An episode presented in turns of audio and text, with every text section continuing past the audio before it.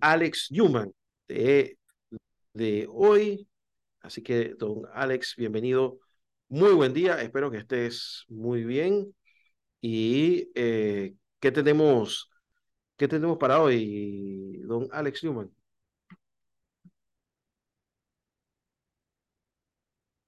No sé si me escuchas, Alex. Disculpa. Tengo la impresión. Ahora sí. Pues me parecía raro, Alex. Sí, lo que pasa es que yo tengo doble mute, tanto el de la computadora como el del mismo, el mismo micrófono, y a veces se me olvida quitar uno al otro y entonces este, nos pasa este tipo de cosas. Lo importante es lo siguiente, en enero, a finales de enero, siempre recordamos un tema muy importante que de hecho cada día está más en las noticias. De hecho, recientemente hubo la noticia de que se perdieron, bueno, se perdieron, que hubo acceso no autorizado a más de 35 mil cuentas en eh, un servicio importante de Estados Unidos que tiene que ver con compra-venta y pago. Y a cada rato estamos viendo este tipo de noticias donde las empresas, a veces por negligencia, a veces por eh, de pronto vulnerabilidades en seguridad, falta de preparación, a veces también eh, por temas de que los usuarios no tienen el conocimiento de las mejores prácticas a la hora de proteger sus datos, pues hay estas fugas de información, hay estos eh, sucesos que potencialmente pueden causarle daño a las personas. Y por eso hace un tiempo se determinó pues el, el, llamar Día de la Privacidad o de la Protección de los Datos al 28 de enero. Y para hablar de este tema obviamente llamamos a la persona que mejor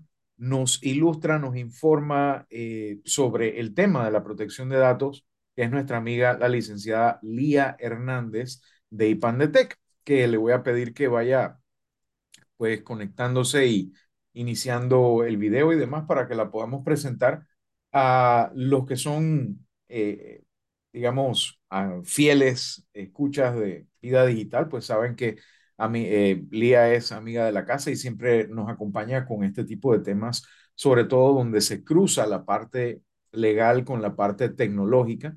Y nos encanta conversar con ella precisamente de este tema que yo sé que le apasiona, que es el tema de la privacidad y la, la protección de los datos personales. Buenos días, Lía. Gracias por estar con nosotros aquí en Vida Digital. Cuéntame, ya hemos conversado sobre el tema y ya has estado aquí también hablando del tema del Día de la Protección de Datos en ocasiones anteriores. ¿Qué ha pasado en este último año? ¿Qué ha pasado en el 2022 en este tema? tanto a nivel internacional como en el tema nacional, la implementación, la aplicación de las leyes de protección de datos. Muy buenos días, Alex, Guillermo y a todos los oyentes de Radio Ancon y Vida Digital. Pues como saben y como has mencionado anteriormente, Alex, eh, cada 28 de enero se celebra el Día de la Protección de Datos Personales. Esta celebración nació a raíz de, en el año 2002 aproximadamente, de la firma que se dio hace muchos años, en los años, eh, sobre el convenio 108 eh, de la Unión Europea y del Consejo de Europa para el tratamiento automatizado de datos personales y es una fecha que ha sido tomada o ha sido eh, replicada la, la, conmemoración por otros países en la región para conmemorar y promover buenas prácticas en materia de datos personales.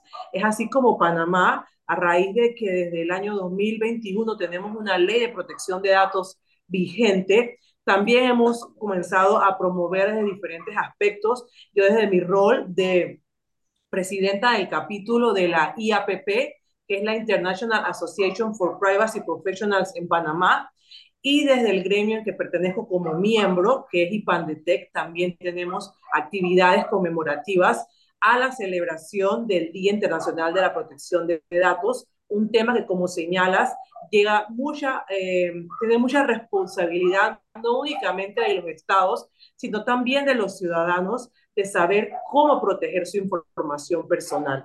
Y que es una tarea que también depende mucho de la concientización y de la cultura de la privacidad que es una materia un poco pendiente en la población panameña, ya que nosotros como panameños y panameñas tenemos una cultura de cedernos datos lo más que podemos porque creemos que mientras más información demos, más rápido se nos aprueba algún trámite o alguna gestión. ¿Qué ha pasado en el último año en materia de protección de datos? Pues en Panamá han pasado muchas cosas y creo que algunos, algunas de esas, de esas cosas las hemos comentado aquí en Vida Digital durante el año pasado, 2022. Pero primero podemos mencionar el caso de Sertracen, el caso de una persona que tuitea, en Twitter valga la redundancia, que alguien le ha escrito a su WhatsApp para piropiarla y que no tiene idea de cómo esa persona ha obtenido sus datos personales. Luego la persona se imagina o recuerda de que estuvo en Certracen renovando su licencia y que la persona que le escribe desde el WhatsApp coincide su foto con el chico que la atendió en atención al cliente. Y comienza un debate que nace y creo que ese, ese tweet de esa chica, yo creo que esa chica no sabe eh, la repercusión que pudo haber tenido su tweet porque eh, siendo bastante transparente, que algo que me caracteriza, y aunque el comentario pueda caer mal, creo que el tuit de esa chica ha hecho lo que la ANTAI no ha hecho en materia de difusión de la ley de protección de datos. Se, se, todo el mundo comenzó a hablar del tema, todo el mundo comenzó a decir de la información, que cómo es posible que una institución que, está, que administra datos personales de los ciudadanos a raíz de la relación que existe con la ATT y el tema de las licencias y el tránsito y demás, tenga eso. Y la empresa salió a dar un comunicado y la empresa dijo que había sido, que había, que había adaptado toda su organización en cuanto a las medidas técnicas y organizativas que la ley 81 y el decreto 285 que la reglamenta en Panamá establece. Sin embargo, me parece que no es cierto que esta empresa claramente pudo haber adaptado de una manera o pudo haber pudo haber sido asesorada de una manera no correcta, porque otra cosa que también está pasando mucho en Panamá es que las empresas salen a decir que están totalmente adaptadas a la ley 81 de su reglamento. Y una cosa es adaptación en materia de protección de datos y otra cosa es auditoría del sistema de la información. Son dos áreas totalmente distintas y es lo que muchos profesionales están vendiendo a las empresas. Entonces, ese acontecimiento, que fue aproximadamente en el mes de abril del año pasado, marcó un antes y un después porque todo el mundo dio de hablar y todo el mundo fue un poco consciente de cómo su información está a disposición de terceros que pueden hacer un uso incorrecto o no. Y ahí falló la empresa, porque yo te apuesto que esa empresa no dio ningún tipo de capacitación, aunque ha dicho que sí a sus empleados diciendo, hay una ley vigente sobre esto, si antes había que tener cuidado con el manejo de la información y utilizarla únicamente para los fines para los cuales nos fue cedido, que es para renovación de la licencia, no hubiera ocurrido esto. Posteriormente, en el año 2000, en el mes de junio del 2012, surge otro caso, y es un caso que aún sigue muy vigente en la palestra pública, que es la sanción a un medio digital, al diario digital La Verdad, que creo que también hemos hablado aquí en Vida Digital sobre ese caso. Y cómo los periodistas, que fue un sector de la población panameña ausente durante la discusión de la ley 81 del 2019 de protección de datos, que únicamente los periodistas que podemos decir que estuvieron presentes fueron aquellos que le daban cobertura a la discusión de la ley, pero periodistas sentados en la mesa de discusión reclamando por los derechos y por alguna posible violación o contraposición al ejercicio de la libertad de prensa no hubo en la discusión de la ley, se sorprendieron y se escandalizaron ante esta sanción, sanción que al día de hoy se encuentra suspendida y en espera de una resolución por parte de ANTAI. Esto ha hecho alarmar las, alarmó las alertas de una posible violación o entorpecimiento al ejercicio de la libertad de prensa en el país y estos mismos periodistas, mediante el procedimiento de, de, participación ciudadana ante la Asamblea Nacional de Diputados, presentaron una iniciativa de ley que ya ha pasado a la Comisión de Gobierno y Asuntos Constitucionales y la cual reforma algunos artículos de la ley 81, siempre y cuando la misma para ellos no tenga ningún tipo de amenaza al ejercicio de su profesión, que es la de informar. Yo creo que estos junto, estos dos aspectos, junto al tercero aspecto que ha sido las inspecciones que la ANTAI ha hecho de oficio, o, bueno, de oficio o por alguna, uh, por alguna denuncia que ha puesto alguna persona en la institución a entidades como la Caja de Seguro Social y al gimnasio del cual se denunció que había una cámara de videovigilancia enfocando al área de las, eh, de las duchas, de los vestidores, que hasta el defensor del pueblo se pronunció al respecto y mencionó lo importante que era no únicamente la protección de, la, de los datos, sino también el derecho de la, de la intimidad de esa persona de un, en, un, en, un entorno como lo es un gimnasio, el cual, a mi parecer, a mi, a mi percepción muy personal, es un entorno privado en el cual tú te vas a relajar, esparcir y demás,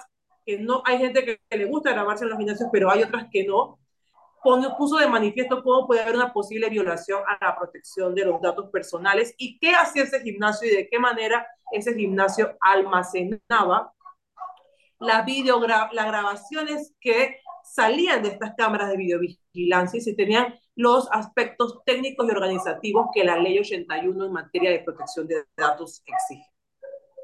Ahora, tú has mencionado dos instituciones, ANTAI por un lado y el defensor del pueblo por el otro. A mí me, por lo menos hasta donde tengo entendido, el superpoder que tiene el defensor del pueblo es escribir cartas. O sea, entiendo que esa es la única el único poder, el único diente legal que tiene. Entiendo que Antai tiene algunas potestades para poder que se logren algunas cosas, pero no veo que se estén utilizando. Eh, por lo menos yo veo que se dan este tipo de noticias donde están sucediendo estas cosas, pero no sé si es que no se está informando o yo no me estoy informando bien. Tú de pronto que te mueves más en ese sentido, tienes mejor idea que yo, pero ¿están habiendo condenas? ¿Están habiendo, eh, no sé, castigos ejemplares cuya certeza minimice la cantidad de personas que están realmente, pues, siendo delincuentes con nuestra información? Has tocado un tema súper importante, Alex, y es un tema que no únicamente es de preocupación en Panamá es de preocupación en la mayoría de los países que adaptan a estas alturas una ley de protección de datos. ¿Y por qué digo estas alturas? Porque en otras partes del mundo estas leyes datan de hace 30 años aproximadamente, que es el cumplimiento de la ley, lo que el derecho anglosajón se conoce como el enforcement de la ley. Si realmente la ley se va a cumplir o no. Y yo creo que, bueno, hablando del defensor del pueblo, me parece importante que la Defensoría del Pueblo como órgano rector de velar por los derechos humanos de los panameños y panameñas, se pronuncien al respecto, porque la privacidad es un derecho fundamental que siempre ha quedado de, en segundo plano. La libertad de expresión es un derecho por el cual siempre todo el mundo aboga y defiende, sin embargo la privacidad no. Y lo vemos que cuando en un medio, pseudo medio digital, ponen imágenes y fotos de terceros, han sacado de las redes sociales o han sacado de alguna otra forma y hablan de que eso todo se hace con el deber de la libertad de expresión y la libertad de prensa, pero ¿dónde queda el derecho a la privacidad y la intimidad de la persona de que uses tu imagen o tu foto para ciertas notas o ciertos posts en estos pseudo medios digitales?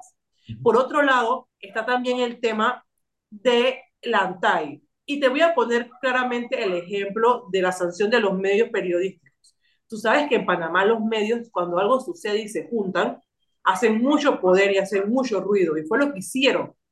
Si los medios hubieran hecho tanto ruido en la discusión de la ley como la que hicieron con la sanción al diario La Verdad, creo que la ley tuviera otro contenido.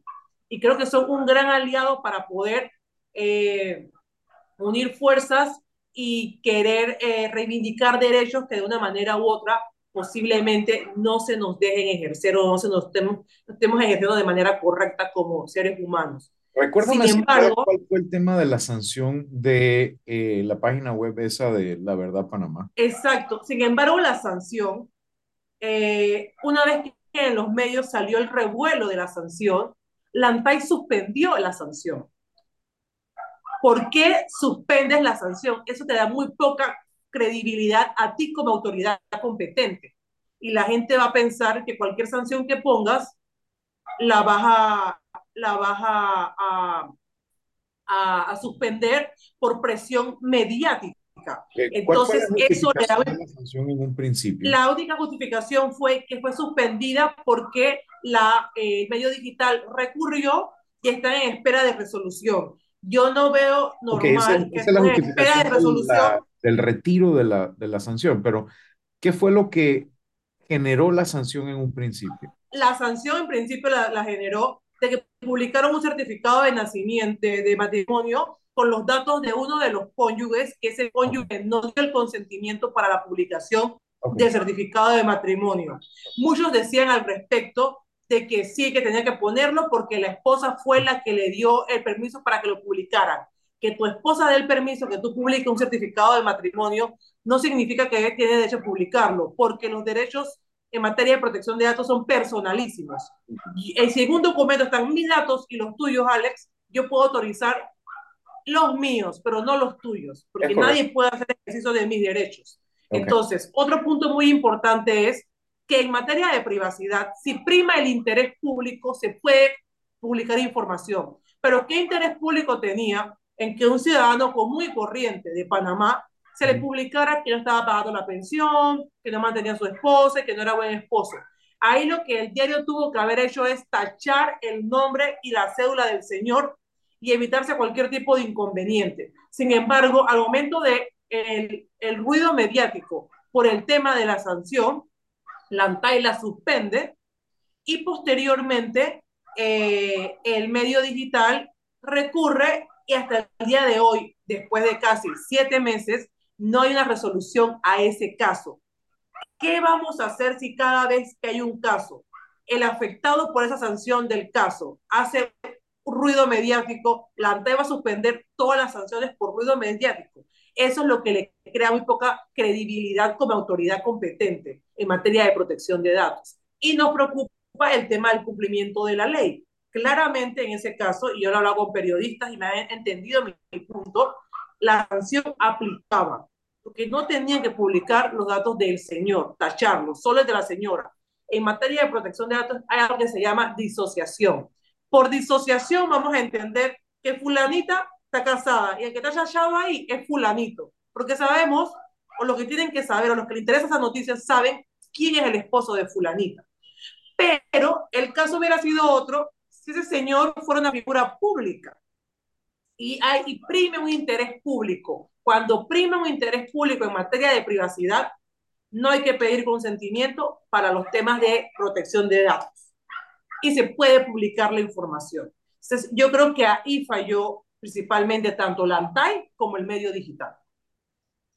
No, y me parece muy importante que tomemos en cuenta todos esos aspectos porque lamentablemente con las instituciones como las tenemos, yo creo que sale mejor que nosotros nos refugiemos más bien en unas mejores prácticas y en una más conciencia, en una mayor educación, no solo como consumidores, como ciudadanos, sino también aquellos que tenemos algún negocio, que facturamos, que tenemos empresa, tener un poco más de conciencia sobre todo el tema para no solamente protegernos a nosotros, proteger a, a nuestros clientes, sino a todos los que participan en el ecosistema de comercio que hoy en día mm, a mí me da... El ecosistema digital, por supuesto. Es que ese es el tema.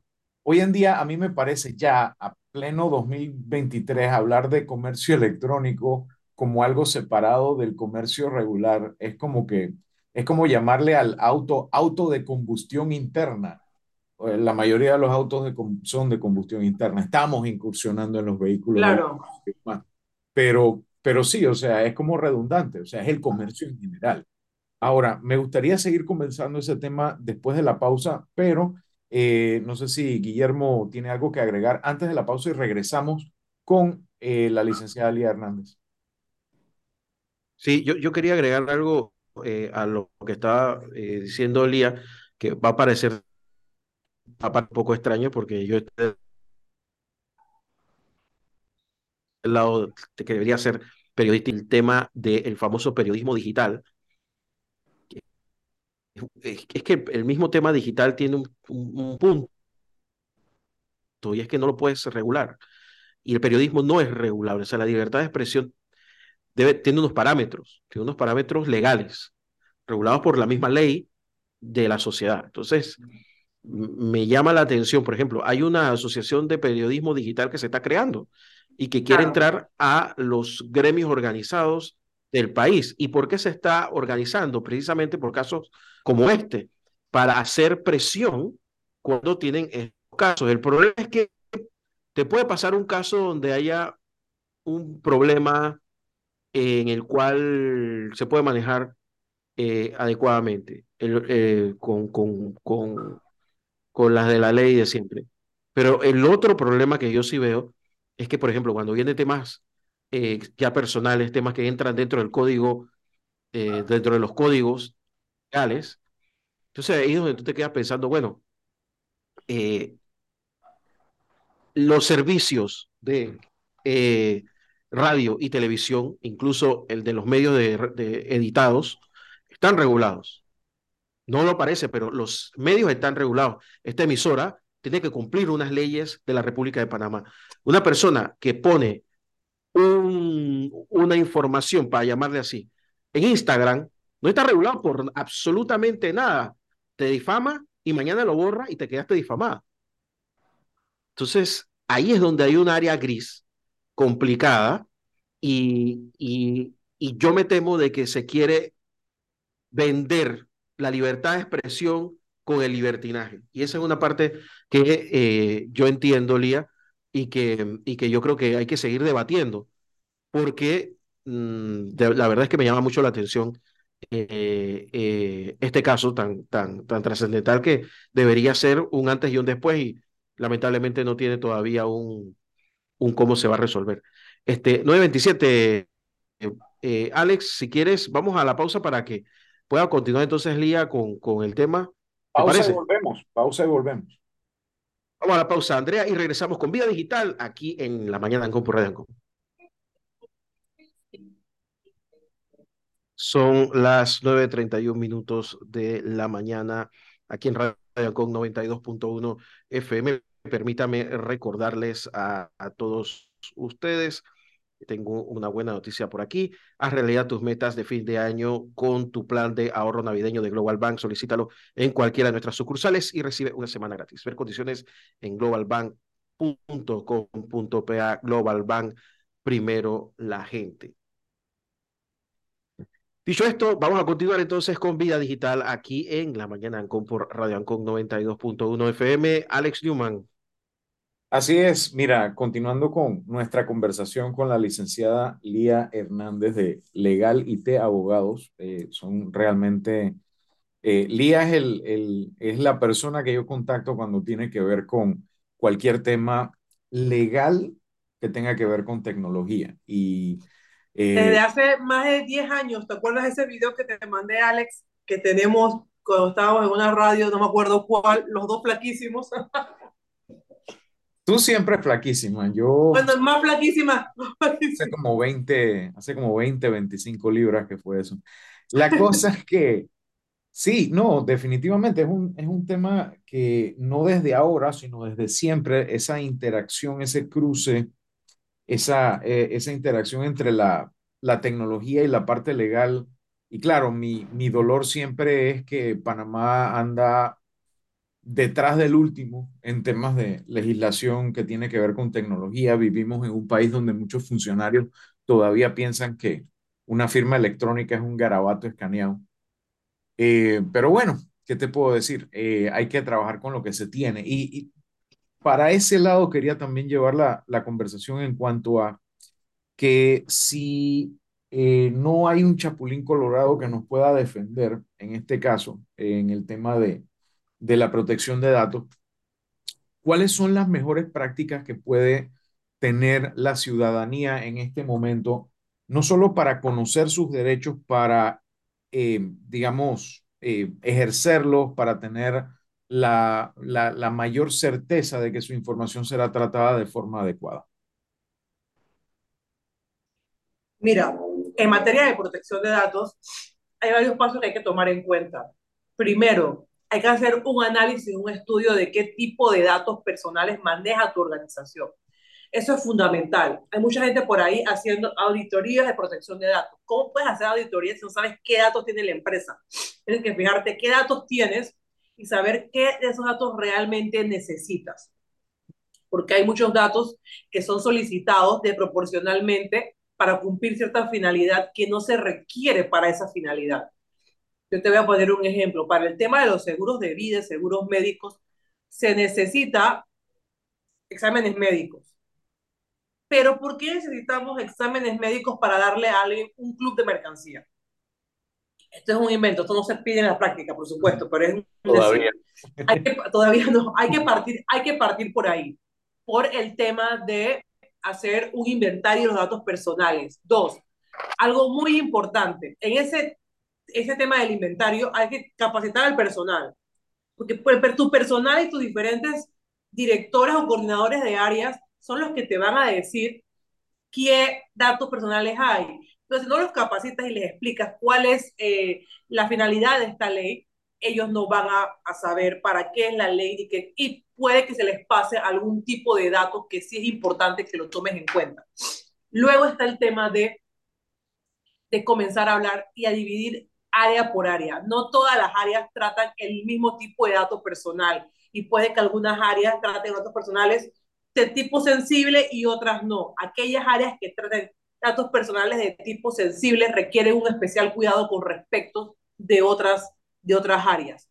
Y luego está el tema de la adaptación y cumplimiento normativo. Si nuestra ley tiene ciertas características o tiene ciertas recomendaciones que hay que aplicar, hay que hacerlo. Hay que comenzar a redactar ciertos documentos en base a todo el conocimiento de los datos que tenemos en la organización. Documentos como cuál. Hay que hacer un análisis y una evaluación de impacto. ¿A qué se refiere esto? Esto se refiere al impacto que puede causar algún tipo de filtración o fuga de la información de la organización. Hay que hacer una política de privacidad interna de la organización. Así como todas las empresas tienen una política interna, un reglamento interno de trabajo, en esa política interna hay también que agregar un tema de la privacidad y el tema de en caso de que algún colaborador haga un mal uso de la información, cómo recurrir, qué se va a hacer. Hay que igualmente tener cláusulas, cláusulas contractuales tipo. La mayoría de los contratos que firmamos con proveedores, con clientes y demás, tienen cláusulas de manejo de la información muy básicas. Hay que manejar cláusulas que delimiten quiénes son los responsables de la información, quién es el encargado del tratamiento, quién es el responsable, quién es el custodio de la información, para que en caso de que se dé alguna pérdida de la misma, saber quién es el responsable. Si ambos son solidarios responsables, la ley panameña no habla de la solidaridad responsable en materia de protección de datos, pero se puede implementar en el caso de que dos personas se pongan de dos partes se pongan de acuerdo y se, se plasme en su se plasme en la en un contrato. Luego también hay que adaptar temas como qué vamos a hacer en caso de una fuga de la información hay que tener un, una, una práctica de riesgo y un análisis de riesgo y, y, mitigación de impacto para que en caso de que se, ustedes tengan conocimiento de que hay una fuga de la información, ustedes saber qué es lo que van a hacer. Y que en el caso de que el oficial de protección de datos, que también debe ser nombrado en una empresa, no se encuentre presente, esté de vacaciones, de licencia de maternidad, de paternidad, el plan esté ahí y no estén llamando al otro a su casa para saber qué hacer y que cualquier persona sea capaz de poder implementar ese procedimiento que en la mayoría de los casos comienza con una notificación a la autoridad competente de que hubo una fuga mínima, porque la falta de comunicación y la falta de notificación de una fuga de información puede ser un agravante al momento de que la autoridad competente de protección de datos establezca una sanción por esa fuga o una investigación por esa fuga. Ahora, eh, eso es desde el punto de vista de una empresa en cuanto a que haya una fuga y todo lo demás. ¿Cómo tú ves eh, las empresas en este momento en cuanto a la conciencia de invertir, no solamente en la, eh, el reporte de la fuga de información, sino también, por ejemplo, en invertir en la prevención de fugas de información, invertir también en el tema de auditorías, no solo puntuales, porque auditorías puntuales, a mí me da la impresión que muchas empresas las hacen es cuando lo piden los accionistas o la, cuando la pide la junta directiva por temas de gobernanza o cuando algún tipo de ente regulador, si están en alguna industria regulada, lo pide, lo exige o lo recomienda encarecidamente, entonces es que se dignan hacer este tipo de cosas, eh, existiendo herramientas en el mercado para hacer auditorías en tiempo real, para incluso tomar acciones correctivas de forma proactiva y automática y de notificar de forma automática a los administradores. Me da la impresión, no sé si es la misma que tú tienes, que eso no se está implementando mucho en nuestro país porque quizás están esperando a que algo malo pase. Eso es como el, regresando al tema del seguro de vida, el que compra seguro de vida ya cuando después, después que le dio, que tuvo un accidente muy grave y tuvo que pagar mucha plata o lo que fuera. Claro, y Alex, hablando de eso, sabes que ya hay estudios que señalan que en Panamá el 10% del presupuesto de las empresas, de grandes empresas, medianas a grandes empresas, son destinados al tema de tecnologías de la información y la comunicación, el 15%. Y de ese presupuesto de tecnologías de la información y comunicación, que puede abarcar compra de equipos, etcétera y demás, solo el 10% es dedicado a temas de ciberseguridad. Y yo me imagino que el 5 será destinado a temas de protección de datos. Te lo digo yo que en la práctica lo estoy implementando. La gente ve esto como, una, como un gasto, no como una inversión, como un gasto. Luego pasa lo que pasa, han pasado en algunas empresas, por no mencionar el nombre, y las empresas dicen, es que yo tuve a alguien, un abogado o un informático que me hizo la adecuación de la ley. Yo dije que por la adecuación de la ley debe partir por una capacitación al personal y tu personal fue el que cometió la falta. Entonces ahí estamos, por eso que te digo que el tema de protección de datos no es lo mismo que una auditoría forense o una auditoría de la sociedad de la información. Entonces luego vienen a mí a pedirme asesoría al respecto, tengo que estar yo ahí saneando, ¿sabes? Entonces, eh, y luego de haber pagado una gran suma de dinero por una consultoría que no fue hecha de la, mejor, de la mejor manera. Es como que yo, por decir que soy una abogada especializada en temas de tecnología, me voy a presentar ante las empresas a decir, yo te puedo hacer temas de auditoría forense y de ethical hacking, porque yo conozco todas las leyes al respecto. Una cosa es la técnica, otra parte es la legal. Y en materia de protección de datos, siempre hay que apoyarnos con lo que dice la ley. Porque se están implementando estas medidas porque hay una norma que lo está exigiendo, no por buenas prácticas para la empresa. Entonces, hay esa disyuntiva en las empresas, verlo como un gasto, para muchos no es una inversión y para otros lo hacen con cualquiera no conocedor en la materia y luego vienen a querer remendar o piensan que bajando modelos o mandan, bajando eh, manuales de otras partes del mundo, traduciéndolos al español y adecuando a su empresa está correctamente cuando es un proceso que no únicamente involucra la parte legal y a la parte de tecnología de una empresa, es un proceso que también debe involucrar a gente de recursos humanos, de finanzas, que son gente que maneja una gran cantidad de datos personales de las organizaciones. Ahora, en tecnología, una de las carreras que más está no solamente en crecimiento, sino que también la necesidad de profesionales idóneos capacitados y con vocación que existe es el tema de la ciberseguridad. Eso es en tecnología. Tú desde el punto de vista de la abogacía, la parte del derecho, existe también desde tu perspectiva una eh, quizás una necesidad de más profesionales del derecho familiarizados con el tema de la tecnología, como está pasando en ciberseguridad. Y lo digo porque no es que yo me conozca a todos los abogados de Panamá, pero si yo tuviera que poner a todos los abogados de Panamá que yo conozco que manejan a un nivel similar al tuyo la parte tecnológica, eh, caben en un, elevador y sobre espacio para yo ir con ustedes, eh, por un lado, aunque por el otro, ustedes han subido y bajado escaleras juntos un par de veces, pero la idea es que hay muy poco profesional, a mi, a mi entender, que realmente está preparado para manejar esto a profundidad? ¿Qué, qué, se está haciendo para poder expandir eh, el número de, de, de, profesionales del derecho que están realmente capacitados para no solamente manejar ellos el tema, sino también poderlo comunicar a otros para poder asesorar a otros de forma adecuada. ¿Cómo estamos saliendo de, esta, de este hueco? Mira, yo en lo personal te puedo decir que yo personalmente eh, ya he coordinado cuatro ediciones de un diplomado internacional de protección de datos en Panamá y te digo que internacional porque todos mis colegas y amigos de América Latina y el Caribe dictan clases en ese, en ese diplomado basado en su experiencia. Lo más importante en materia de protección de datos no es los títulos o las certificaciones que tú accedas o consigas. Lo importante es la práctica. Y creo que eso no es únicamente en protección de datos, Alex. Eso es en todas las carreras, en todas las áreas. Podemos tener muchos títulos, pero si en las prácticas no nos dedicamos a eso, vamos a olvidar lo que aprendimos en teoría. Y creo que ese es el problema. Y que muchos creen que la protección de... La vez pasada me encontraba a un colega abogado que, ay, Lía, estoy haciendo un montón de cosas de protección de datos. Yo que sí, ¿qué tal? Cuéntame. Ay, haciendo términos y condiciones y políticas de privacidad. La protección de datos no se limita ahí. Mucho más allá comiences por ahí haciendo cosas ahí, perfecto, pero va mucho más allá.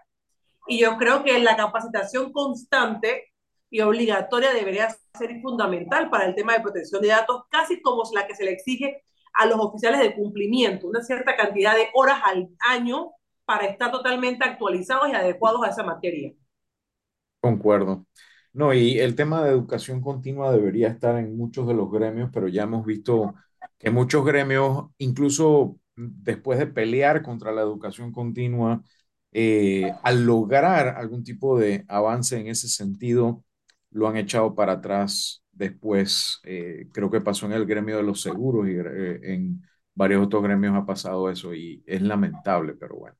En cualquier caso, el día de hoy necesitamos terminar un poquito más temprano que de costumbre porque tengo que atender una urgencia en unos minutos, pero quiero darle las gracias eh, a Lía por acompañarnos el día de hoy, también a Guillermo por acompañarnos el día de hoy y no sé si Guillermo quiera de pronto cerrar con alguna otra consulta, observación o algo antes de dar por terminado nuestra intervención el día de hoy. agradecer a Lía, tú sabes que eh, es verdad lo que ustedes dicen porque, porque yo también hice el ejercicio de ponerme a contar cuántos eh, abogados que yo conozco que tengan estos niveles especialistas que tiene Lía. Y sí, yo creo que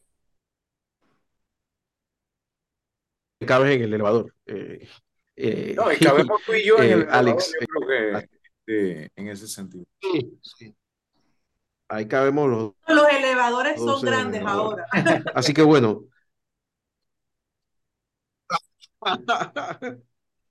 Muchas gracias, Lía. Cuídate mucho. Muchas gracias a ustedes, chicos. Estamos en contacto. Hasta luego. Hasta luego. Y nos vemos la próxima semana, Guillermo. Y Alex Newman, nos vemos entonces la próxima semana. Así será. Un abrazo grande. Bueno, eh, Andrea, 9.47 minutos.